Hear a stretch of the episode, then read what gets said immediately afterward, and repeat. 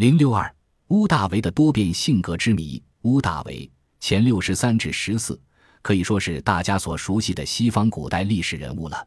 公元前四十四年，他被 J.J. 凯撒收为养子，不久利用凯撒的威望和遗产登上罗马政坛。公元前四十三年，他与 M. 安东尼和安梅里必达公开结成后三头同盟。公元前三十六年，他剥夺李必达的兵权。公元前三十一年，他在亚克星海战中击败安东尼，成为罗马唯一的主宰。公元前二十八年，他改组元老院，自任元首。公元前二十七年，他在元老院宣布交出权力，还政于民。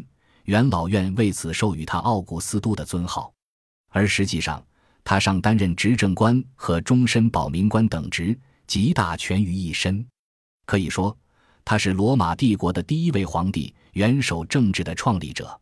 然而，最初的屋大维却是一个残暴自大、不安分的政客。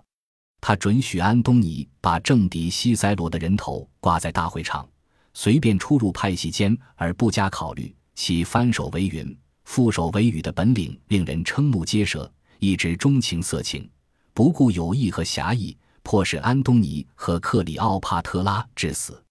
当他登上权力的巅峰后，他这方面的本性仍然不时有所显露。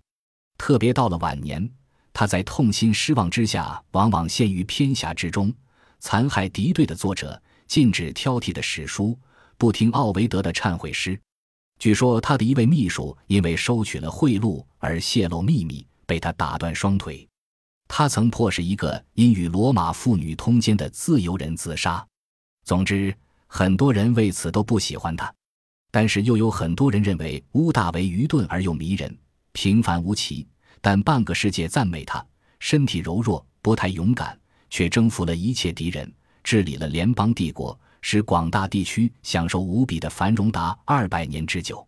为此，雕刻家不惜消耗大批青铜与云石给他塑像，有的像显示出他是一个严肃、略带傲气的青年。有的将他塑成仪表凝重的教士，有的则将他塑成身着军装、充满威风的武将。在这些雕塑家眼里，乌大维已经由一个残暴自大的不安分的政客，变成了一位谦虚大度的大将和政治家。这种令人惊奇的变化，可以说与他生命后四十年的努力密不可分。乌大维可以说是百病缠身，早在平定内部的艰巨战斗中。他步步都是在健康、朝不保夕的情况下进行的。他皮肤过敏，患金钱癣，时好时坏。风湿病使他的右腿行走不便，一种类似关节炎的情形使他的右手失灵。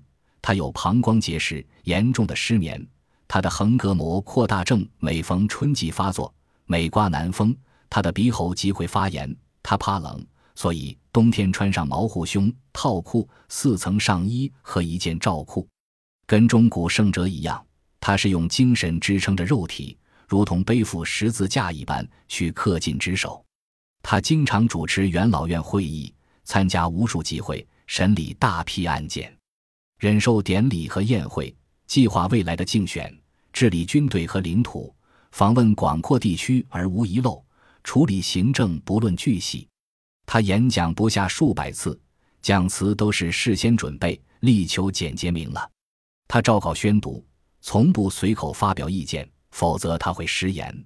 即便有事与他妻子交谈，都要事先写好稿子，然后照稿宣读。他以自己的严谨和一丝不苟，赢得了帝国的稳定与繁荣。与当时的多数怀疑论者一样，在失掉宗教信仰后，他仍继续迷信。他随身带一块海豹皮，以防雷电。他重视预兆，有时相信梦兆。每逢凶日，他从不出游。但在另一方面，他有客观的判断和实用的思想。他劝告青年尽早从事积极工作，将从书中学来的观念用于实践中。他自始至终都稳健、节俭、谨慎，及时慢做是他最喜欢的格言。他虚心接受忠告和斥责，时刻牢记一位哲学家的赠言：在你发怒时，切记先把二十四个字母默诵一遍，再说话或采取行动。这一点实为任何当权者所不及。在公众面前，屋大维是正义、忠贞、中庸、大度和容忍的典型。骚人墨客对他所做的讽刺文章，他付之一笑。他劝告别人，能够将敌意的行为制止或处置就够了，而对于敌意的言辞不必压制。他不勉强别人也过他那种简朴的生活。每逢请客吃饭，他都提前退席，好让客人开怀大嚼。他不矫揉造作，为了争取选票，他会拉住选民的衣服，甚至他曾带他的律师出席法庭。他不喜欢炫耀，出入罗马从来不招摇过市，令人皆知，以至于在和平圣坛的浮雕中，他并未以任何阶级的标记来显示与其他公民有什么不同。他在早晨规定时间内接见百姓，使任何人得到亲切的接待。如果有人在送陈情书时有些犹豫不决，他会半开玩笑似的责备他一番，就好像他是在将一枚铜元递给一匹大象一样。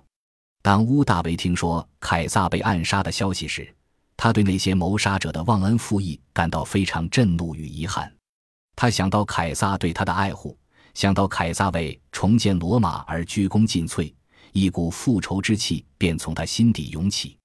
于是他便动身奔回罗马。他的亲戚劝他暂时躲藏起来，以免安东尼的谋害。他的母亲也叫他提高警惕，不要外出。但是乌大维认为这样也不是办法，于是他的母亲又告诉他要利用机智，要有耐力，不要与对方发生正面冲突。乌大维聆听母训，奉行到底，受益不浅。可以说，乌大维在走上政治舞台后，就非常善于听取各种有利的建议，改变着自身。使自己脱胎成另一个截然不同的人。西方有句很耐人寻味的话：“你所表现出来的，就是实实在在的你。”将残暴自大的本性几乎掩藏不露的乌大维，可以说是确实做到了这一点。